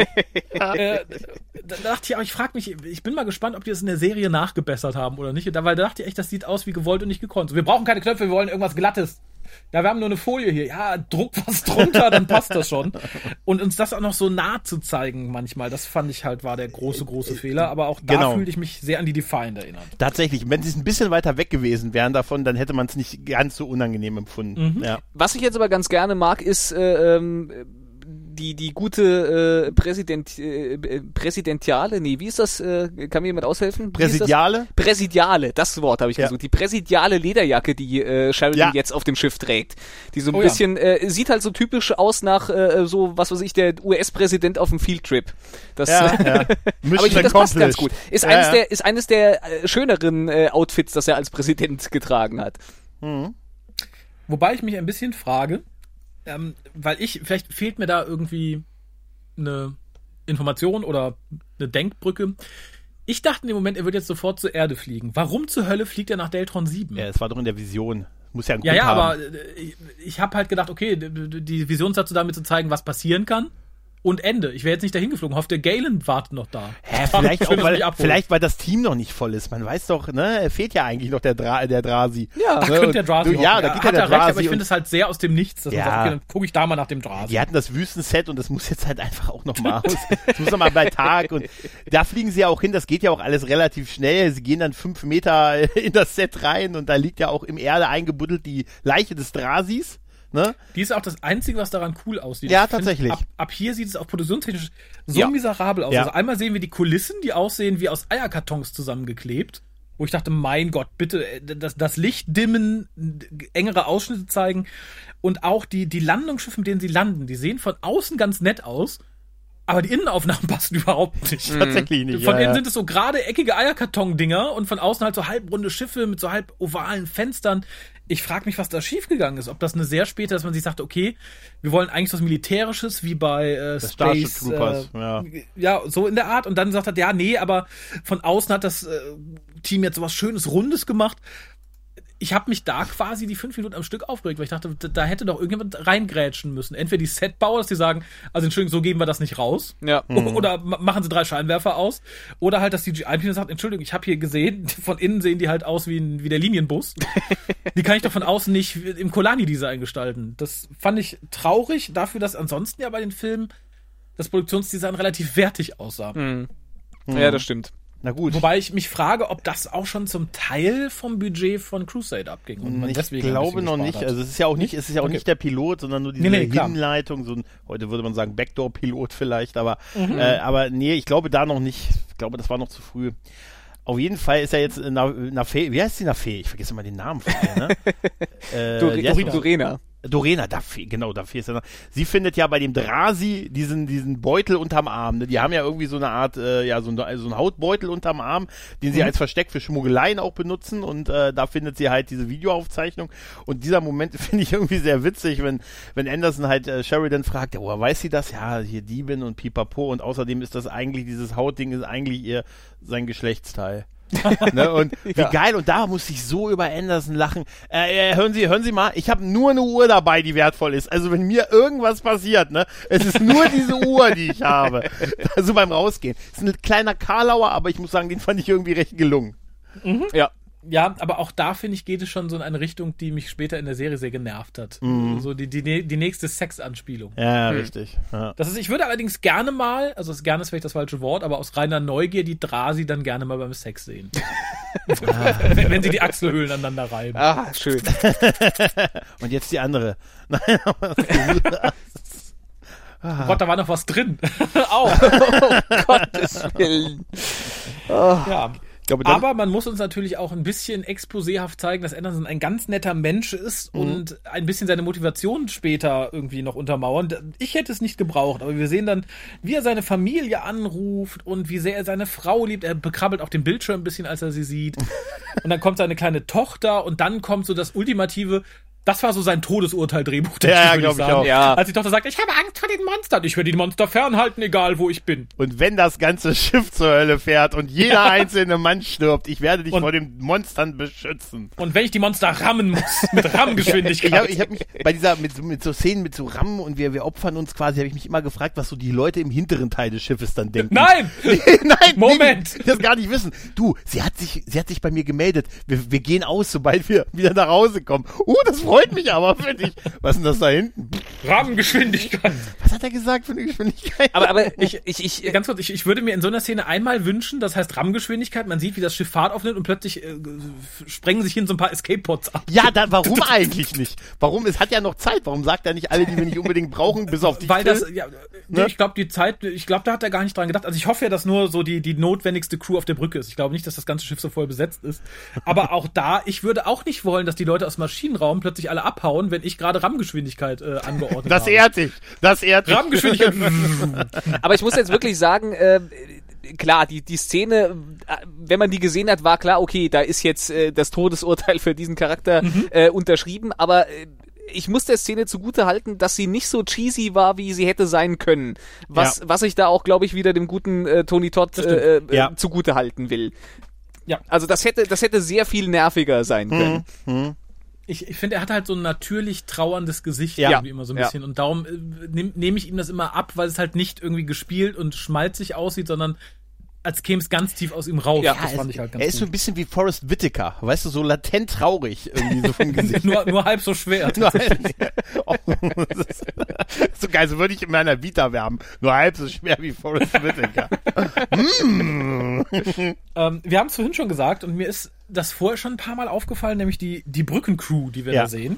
Und zwar zum einen ist hier schon die Dame, die später die Ärztin auf der Ist so, ne? Das ist sie wird. wirklich, Ach, ne? Die das hat mich, Ärztin, ne? Das nervt Ja, mich dermaßen. also, Die, das, ist hatten echt wir auch so. in anderen Serien, aber äh, so nah beieinander, ich weiß nicht, dann hätte man ihr zumindest ein Kreuz mit CGI später irgendwo hinmalen können.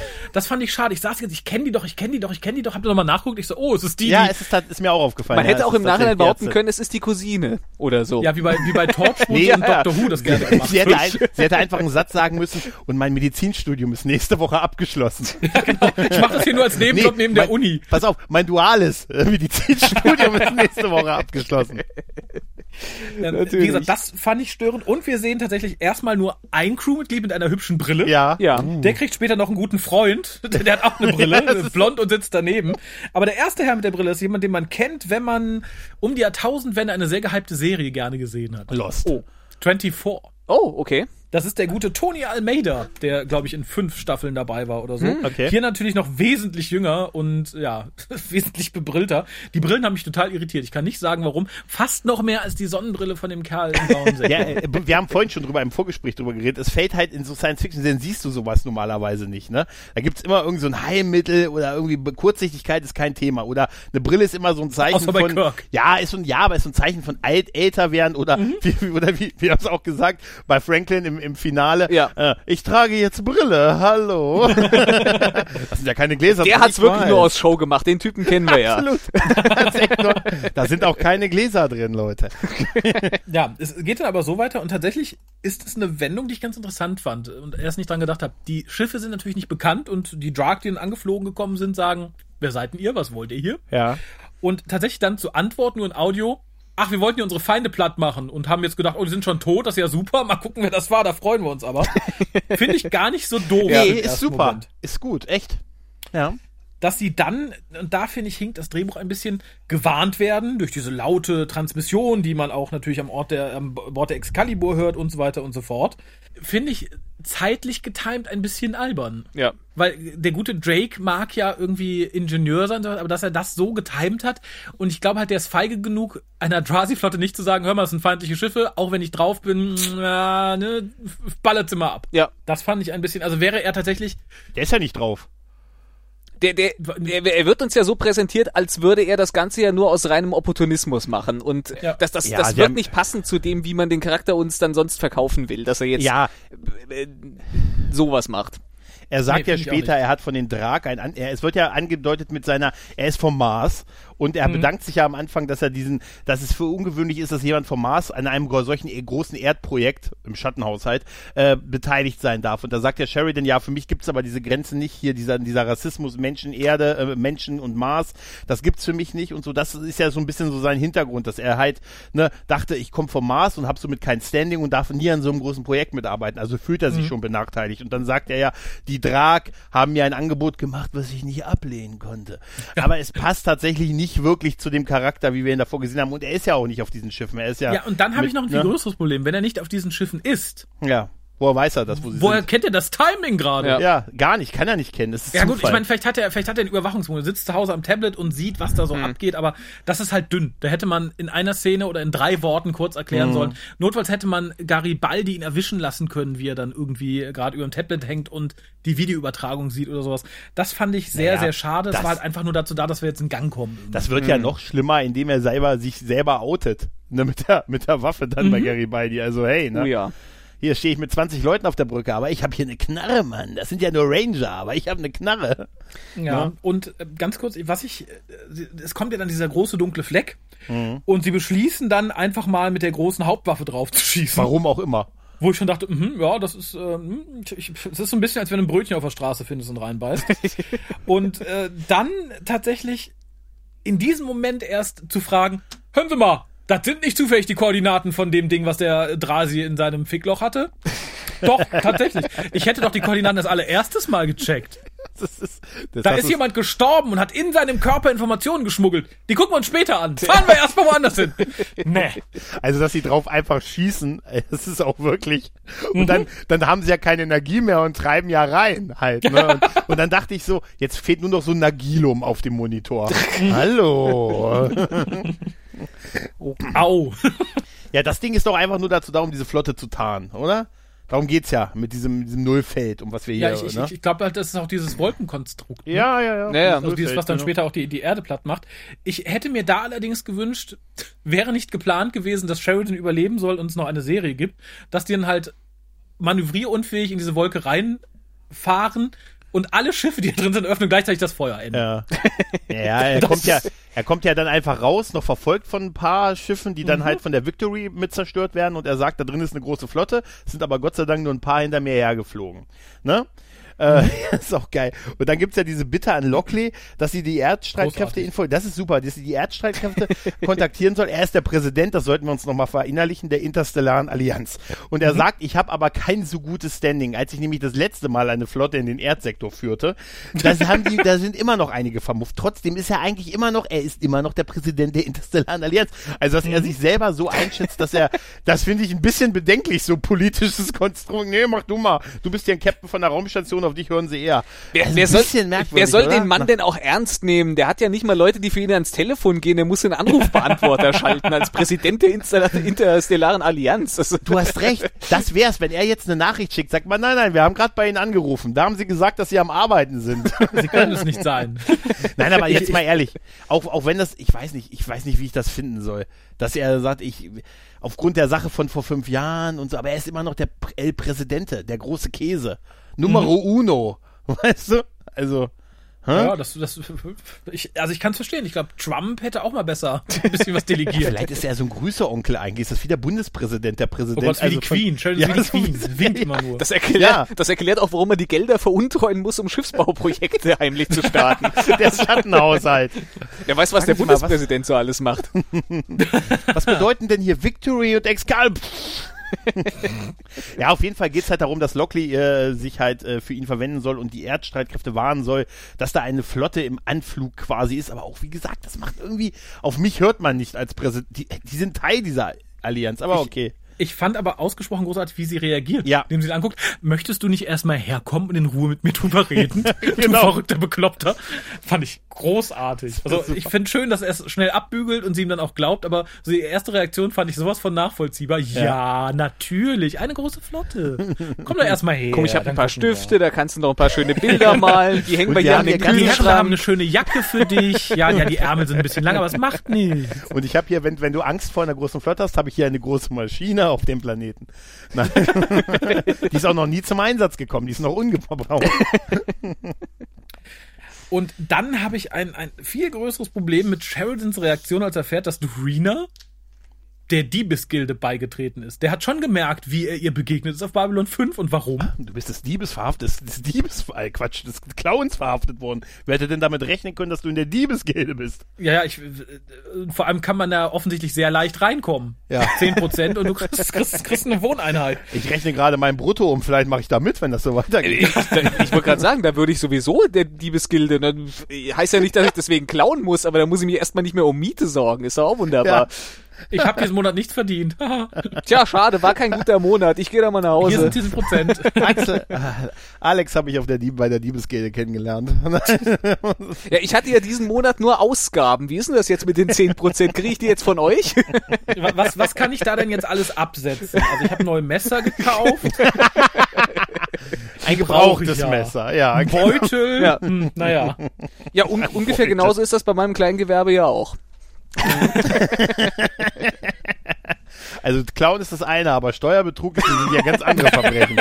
Da hört das Spaß nämlich auf, meine Herren. Also da hätte sie Sheridan wahrscheinlich vom, äh, also er hätte Sheridan sie wahrscheinlich vom Schiff geworfen, wenn sie auch noch die Steuer Ja, ja. hinterzogen hätte. Nee, nee, das geht nicht. Dann wäre vorbei. Ja, auf jeden Fall versucht ja Sheridan dasselbe jetzt auch noch bei äh, Garibaldi, ihn jetzt auch nochmal äh, ja quasi auf, äh, zu überzeugen. Und das gelingt ihm ja relativ schnell, weil Garibaldi relativ schnell eine Waffe am Kopf hat. Von Drake, der sich jetzt outet, dass er das Signal, also die Schiffe verraten hat an die Drag. Das fand ich sehr schade, weil ich hatte, ich wusste natürlich, dass er nicht dabei ist, aber ich hätte es schön gefunden, wenn er noch in die Serie transportiert worden wäre. Dadurch, dass die Excalibur ja noch nicht so hundertprozentig fertig ist, hätte man so eine Figur eigentlich ganz gut einsetzen können, finde ich. Und So ein, so ein ersten Offizier, der sagt, aber Captain, ich weiß nicht, wie ich die Maschinen zusammenhalten soll. Ja, zumindest der, der mehr oder weniger immer Panik hat und sagt, oh, die machen mein Schiff kaputt und nee, so geht es nicht. Und ich hätte es ganz interessant gefunden tatsächlich. Und da haben wir schlechtere Charaktere in der fertigen Ja, Serie. das stimmt allerdings, ja. Und den panischen Kommunikationsoffizier. Captain, ein Anruf der Erde. Aber was, was mich ganz froh macht, dass er es nicht in die Serie geschafft hat, er verhält sich schon ziemlich dumm. Auf einem Schiff voller Mhm. Ah, Minbari, genau. Krieger, würde ich nicht Michael Garibaldi eine Waffe an den Kopf halten. Was hat er gehofft? Dass die alle sagen, oh ja, nee, nee, nee, da gehen wir nicht ran. Ich hab, es war noch nie jemand so schnell überwältigt in der Serie von, in der Geschichte von Babylon 5, oder? Also die, Und das muss die, man sagen von Garibaldi. Das will was heißen. der lässt sich normalerweise von seinen Leuten in den Rücken schießen, insofern. Ja. Nee, aber äh, da, da zieht sich die Kompetenz des guten Mannes irgendwie so ein bisschen durch, nicht nur äh, auf, auf Schiffsbau beschränkt. Ja, aber sein Plan ist ja auch irre. Er sagt, du lässt mich einfach am nächsten Hyperraumsprungtor am Planeten raus. Da habe ich gedacht, ja, aber dann können sie dich doch trotzdem wiederfinden. Also die Dann wissen ja, wo versteckt er jetzt mal sich. Ach so, ja, stimmt. Das ist, damit habe ich, das ist unkonterbar. Ja, stell dir mal Damit vor, der ist jetzt auf einem gerechnet. Planeten und dann müssen die da wieder rumgehen und äh, weil sie einen Mann suchen, wieder mit Handscannern um jeden Stein gehen. Das, Weißt du noch, wo sie, wo sie, weißt du noch, wo sie die alte Frau gescannt haben, als sie den jungen Mann gesucht ja, ja, haben? ja, genau. Ja gut, aber das ist halt so maximal dumm halt. Ja. Und natürlich die Sache, das umgeben von 20 Ranger zu machen, oder? Aber ich Ja. sag mal so, es war zumindest dann angenehm, dass man das jetzt nicht nur ewig ausgewalzt hätte, weil hätte Aber- man jetzt irgendwie zehn Ja. Minuten damit Ja. ver verbracht, dass er da irgendwie mit der mit der Knarre äh, Garibaldi bedroht, das das wäre nicht glaubhaft gewesen. Das stimmt, aber ich glaube, das ist auch ein bisschen was, was Raphael vorhin gesagt hat. Manche Sachen, die müssen einfach irgendwie schnell erledigt werden. Ja, Ja. Ne, in diesem Film. Ne? das stimmt. Und auch da, dieses, wir haben einen Maulwurf an Bord, wäre halt auch schön gewesen für so einen Staffel-Arc. ja. Oder für einen Serien-Arc tatsächlich. Äh, ja, aber das ist dann sehr schön abgefrühstückt und äh, Garibaldi glaubt jetzt natürlich auch Sheridan. Das wie praktisch. Und der sagt, naja, komm so schnell du kannst. Wir sind natürlich schneller, haha. Aber äh, komm auf jeden Fall, selbst wenn du nur kommst, um die Überlebenden und Leichen einzusammeln. Das fand ich äh, sehr erheiternd. War aber so auch viel so typisches, ich möchte nicht sagen amerikanisch, aber Kriegsblabla. Ja. ja. Komm Ja. vorbei und wenn es nur ist, um die Witwen und Waisen zu retten. Ich, unter, ich unterdessen bedauere es nur ein Leben zu geben, was ich für die Erdstreitkräfte opfern kann.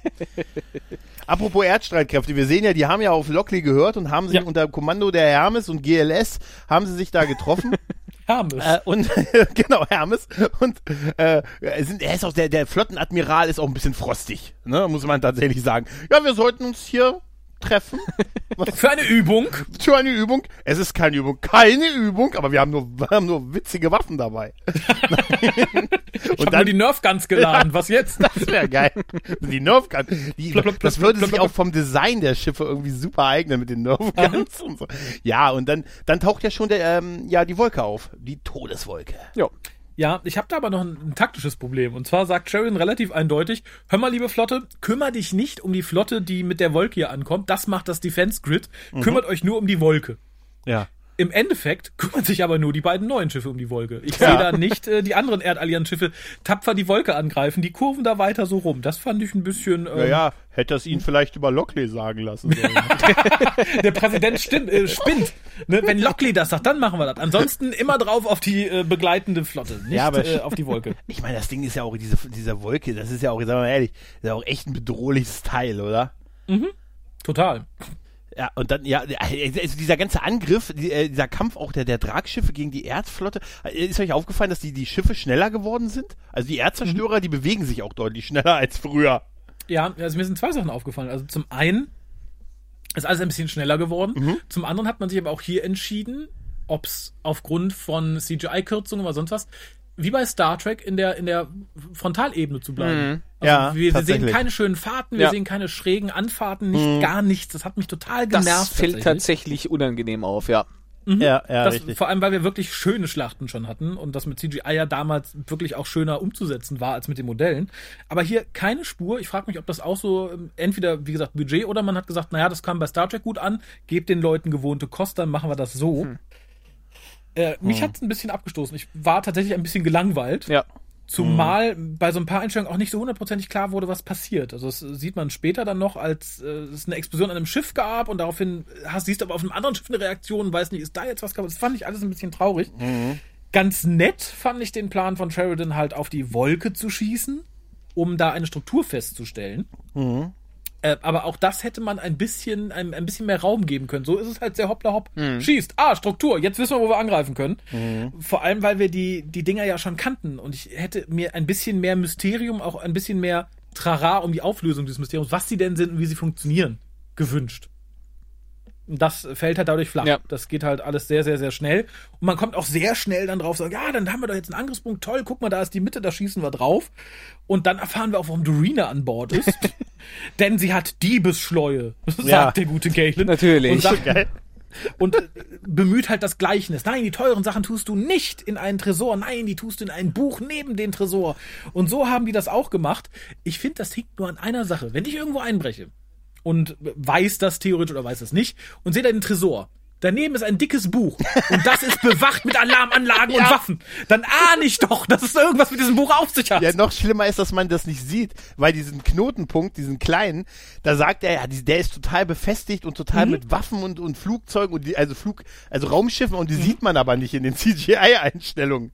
Das fehlt irgendwie. Das ist jetzt wieder so der absolute Punkt, wo ich dieser Figur wieder den, den Mary Sue Vorwurf machen muss, dass sie jetzt irgendwie mit diesem, mit diesem unglaublich schlauen äh, Einfall, auf den kein anderer gekommen wäre, Ja, den ja. Tag rettet. Das ist, nee, das, äh, sorry, dafür ist mir der Charakter auch zu unsympathisch, dass ich darüber hinwegsehen kann.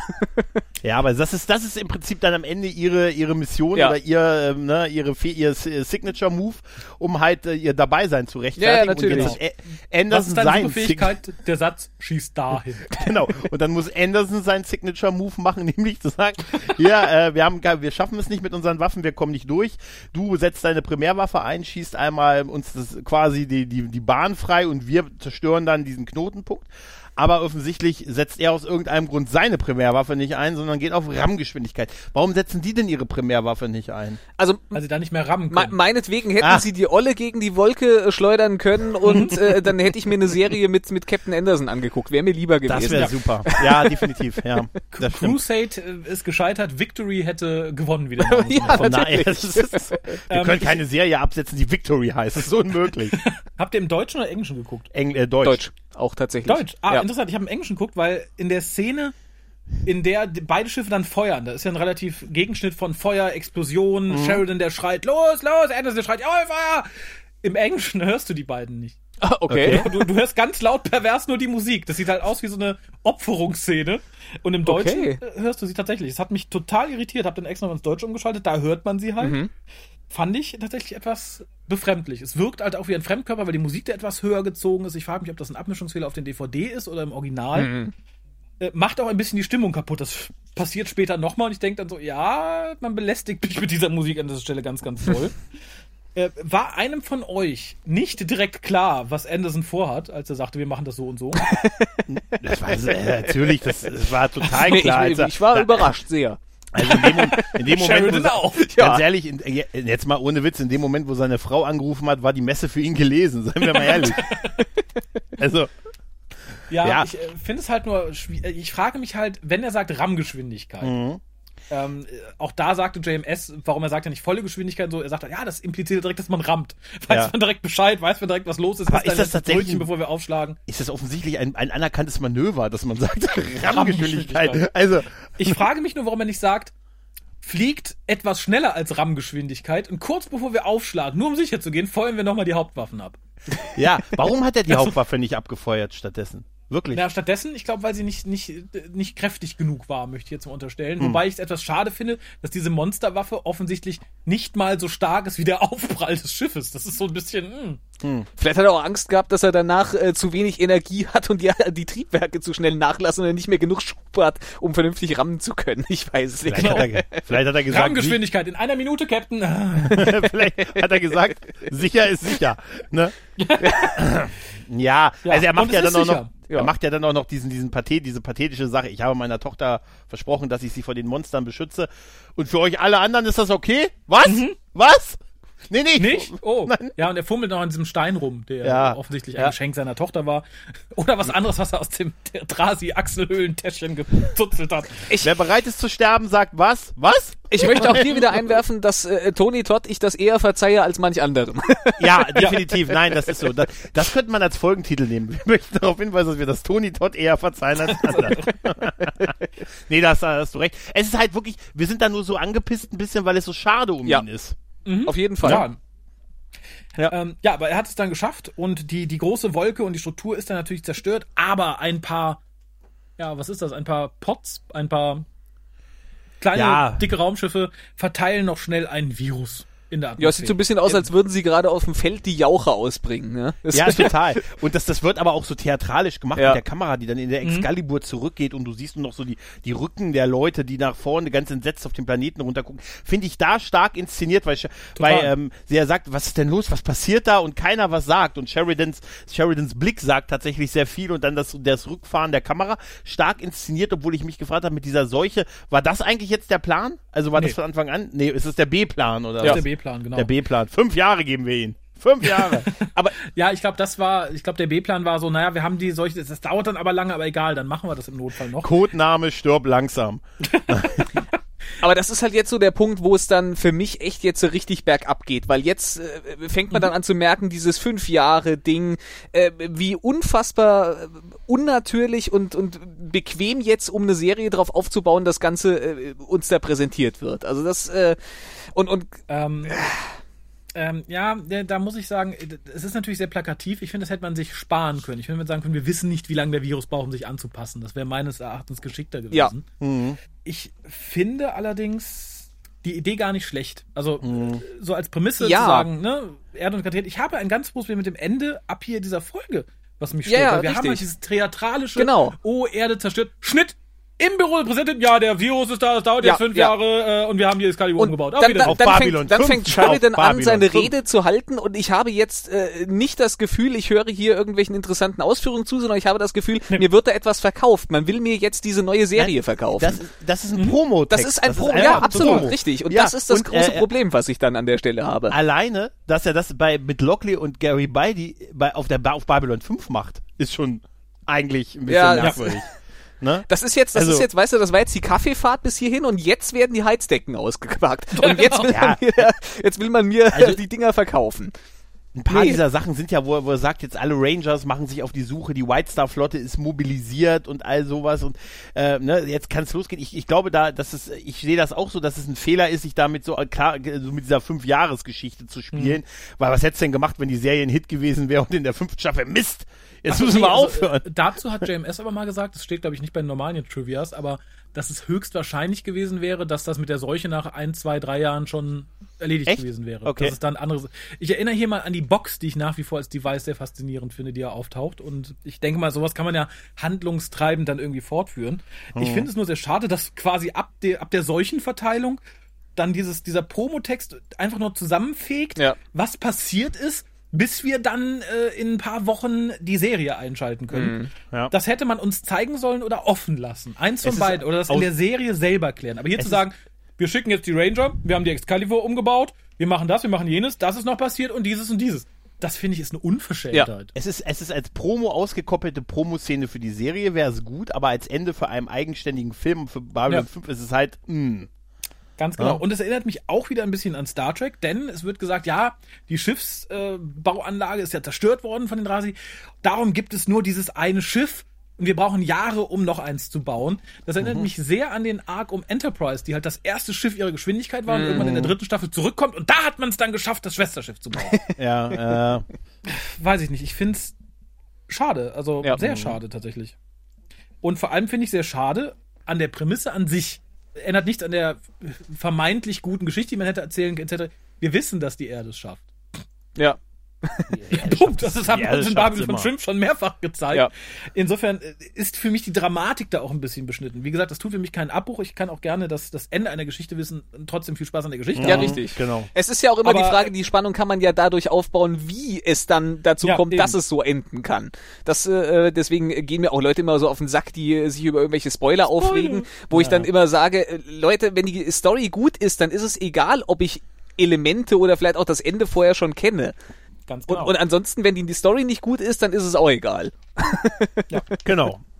Wahre Worte. Der Weg Alex. ist das auch Ziel. da halte ich es mit Brecht, der Genau. das als Stilelement Der Weg ist. Ja. Das kann ein langer Weg Ja. sein, ja. Ja, aber unser langer Weg ist jetzt, glaube ich, zu Ende. Ja. Also mehr kann man dazu, glaube ich, nicht sagen. Das Einzige, was wir jetzt noch tun könnten, äh, ist mit Penissen werfen. Und warum wir das tun, das äh, sagt uns der gute Wir. Sehen Sie, wir Centauri haben sechs. Äh, und jede Zahl steht für ein bestimmtes Niveau von Intimität und Lust. Also es beginnt bei eins und das ist, na ja, ja, ja. Dann kommt zwei und wenn man fünf erreicht hat, dann. äh, Ja, ja, schon gut, Wirr, ich habe verstanden, alles klar. Ja, Penisse, Penisse, Penisse. Hat schon jemand die Hand in der Hose und möchte anfangen? Ja und nein. Alex, Was denn? Ich schon wieder? Ne, Alex lachte verschmitzt. Ich dachte, das war eine, eine Ja, Aufforderung. äh, weil Penis. Ja, aber dann magst du anfangen oder bist, bist du Ich schüchtern? bin, ich bin schüchtern. Geht ihr doch mal voran. ah, dann, dann bin ich mal so frei und fange, fange ich an. Ich finde es schwierig. Tatsächlich finde ich, dass äh, der Film gute, gute Ansätze hat. Also ich bin ein großer Freund der Musik, die ich seltsam fand, bedrückend fand, äh, nur ganz selten unpassend, aber für ein erstes Mal, dass der Gute was gemacht hat, finde ich es wirklich, wirklich beeindruckend für dieses Serienuniversum. Ich finde die Geschichte selbst sehr, sehr dicht erzählt. Also es, es, es, ich hatte immer mal, auch in Doppelfolgen, immer mal gewisse Längen.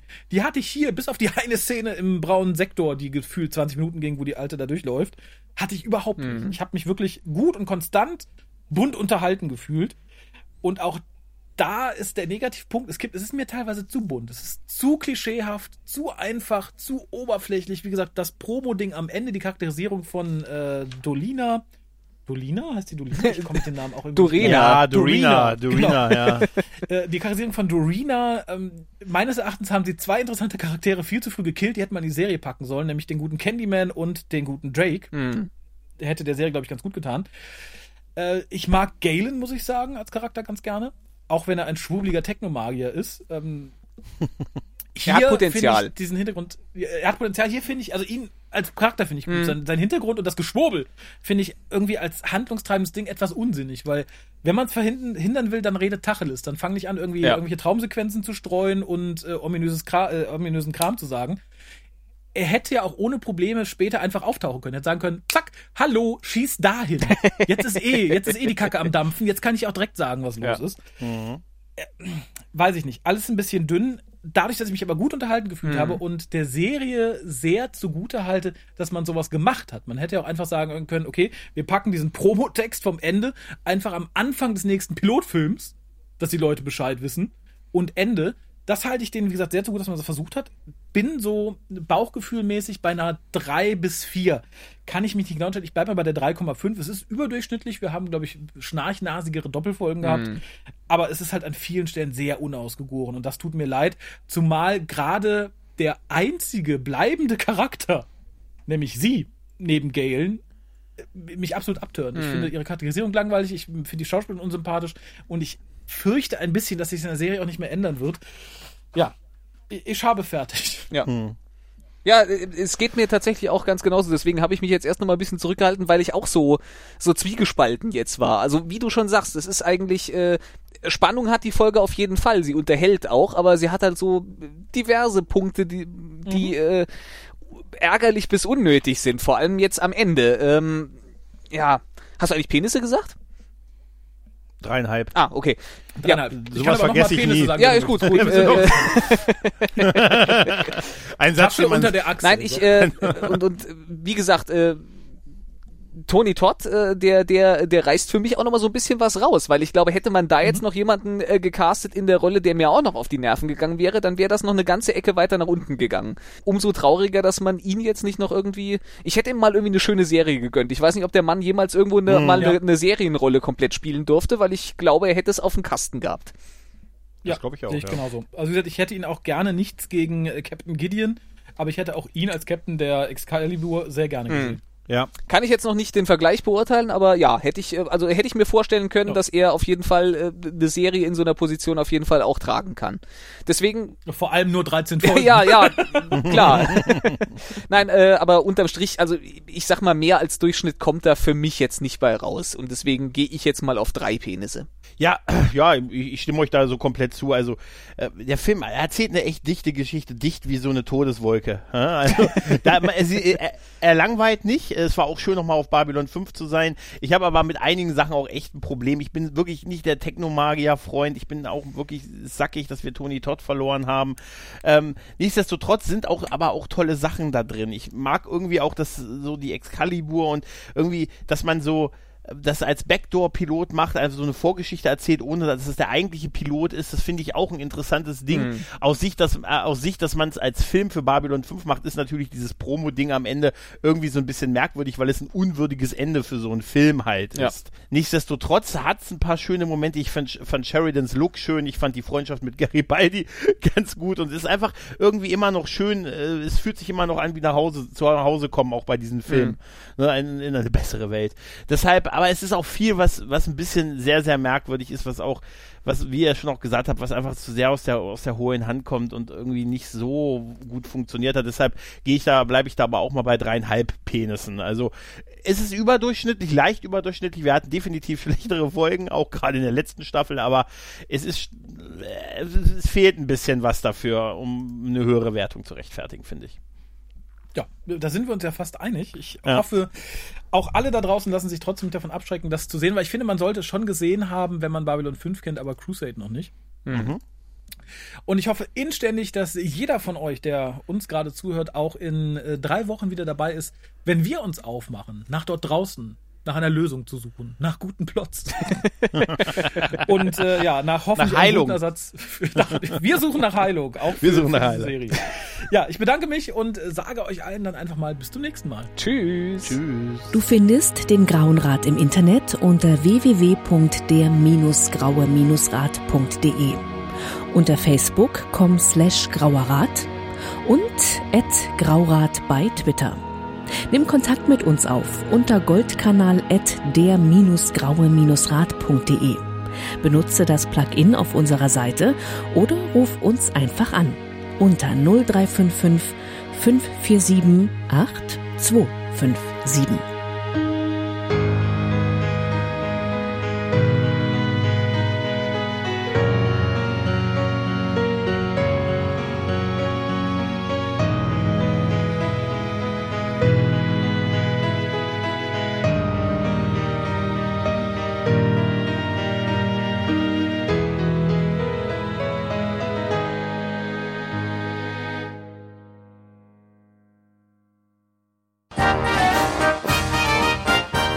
Produktion des Podcast Imperiums.